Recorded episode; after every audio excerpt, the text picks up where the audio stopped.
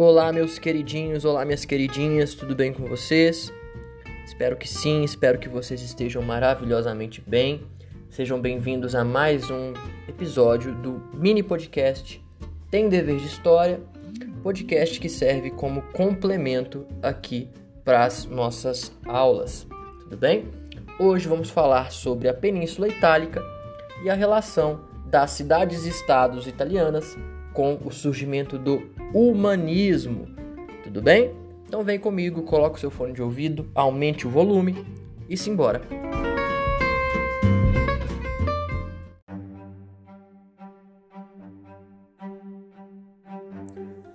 No último episódio, a gente falou sobre a crise do século XIV, né? E junto com ela, os outros antecedentes que levaram ao fim da Idade Média. Uh, como o sistema feudal se tornou insustentável a partir de algumas novas dinâmicas uh, que se desenvolveram com base em alguns fatores, dentre eles as próprias cruzadas, ok? Uh, e por que, que eu estou falando das cruzadas? Porque as cruzadas ocasionaram o intercâmbio cultural e principalmente comercial entre Ocidente e Oriente. Onde é que se dava o polo, o centro dessa troca comercial? Justamente na Península Itálica, ok? Eram os comerciantes, os navegadores ali das cidades-estados italianas que vão uh, realizar este comércio com os orientais.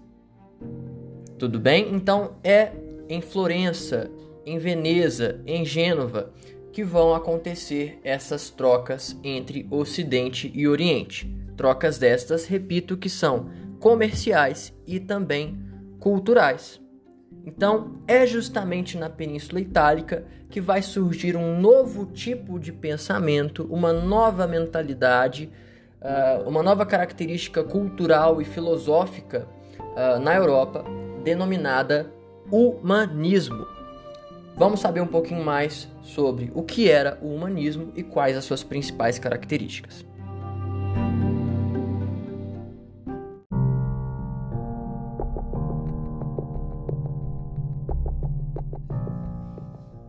No último episódio desse podcast, eu falei um pouquinho para vocês sobre como o início da Idade Moderna é, como eu gosto de chamar, avassalador. Porque a Idade Moderna, logo de cara, ela conta com alguns movimentos que mudam para sempre o, o, o homem e a sua mentalidade, né? o ser humano e a forma com, com que ele vê as coisas. Nós temos no início da Idade Moderna o renascimento cultural, nós temos a expansão marítima, que vai uh, consequentemente ocasionar a, entre aspas, descoberta de um novo mundo, que é a América. Uh, e nós temos também as reformas religiosas, a formação dos estados nacionais modernos. E para inaugurar a Idade Moderna, a gente precisa falar sobre o início dessa mudança de mentalidade, ainda no final da Idade Média, que surge com o humanismo, ok? O que, que é o humanismo basicamente, tá, pessoal? É uma nova mentalidade, é um movimento de renovação do pensamento dos seres humanos. Uh, e essa renovação ela está inserida nas artes, ela está inserida nas ciências, nas letras, né, no sentido da literatura, do que era escrito, do que era lido, do que era interpretado. Então, o humanismo ele é uma renovação da mentalidade. O homem sai daquela mentalidade medieval, muito voltada aos dogmas da Igreja Católica, e se direciona a uma nova mentalidade em que o pensamento, o pensamento livre, o ser humano é valorizado. Então, durante toda a Idade Média, o que o homem valorizou foi Deus, a Igreja Católica, e agora o homem vai olhar para si mesmo. O homem vai se valorizar, vai valorizar o livre pensamento, a liberdade de, de, de pensamento, de expressão. Então, o homem, através do humanismo, ele vai se livrar daquelas amarras que a Igreja Católica havia colocado uh, durante toda a Idade Média. Tudo bem?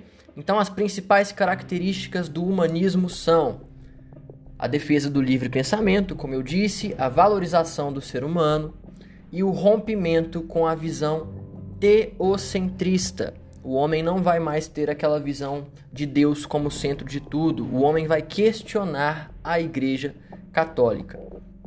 Por último, mas não menos importante, o humanismo também vai retomar as principais características, os principais ensinamentos da antiguidade clássica. O humanismo vai contar com a leitura, com a interpretação. O humanismo vai se basear em Grécia antiga e Roma antiga. Então, o homem humanista, né, esse movimento humanista, vai priorizar uh, os principais autores, artistas e intelectuais da antiguidade, como, por exemplo, uh, Aristóteles, Sócrates, Platão, Protágoras, é, Pitágoras, né, que vocês, é, se ainda não conhecem, vão conhecer na matemática. Então, o humanismo vai retomar valores e ensinamentos da antiguidade clássica, ou seja, da Grécia antiga e da Roma antiga. Uh, saberes estes que foram negligenciados pela Igreja durante toda a Idade Média.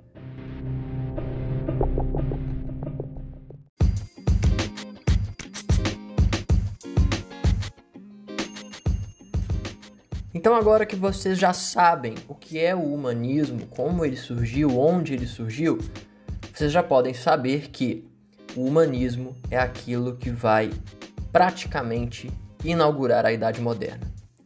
Porque o renascimento cultural, é, esse movimento ali do século XV, final do século XV início do século XVI, ele tem como base o humanismo.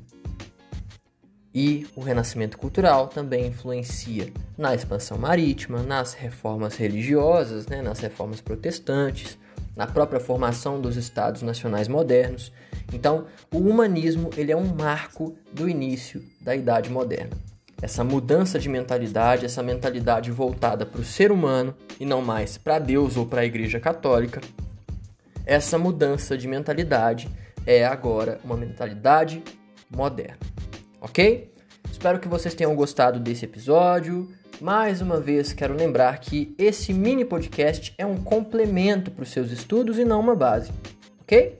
Então, até o próximo episódio. Fiquem com Deus, muito obrigado. Beijo, beijo, meus queridinhos, minhas queridinhas. Valeu, falou.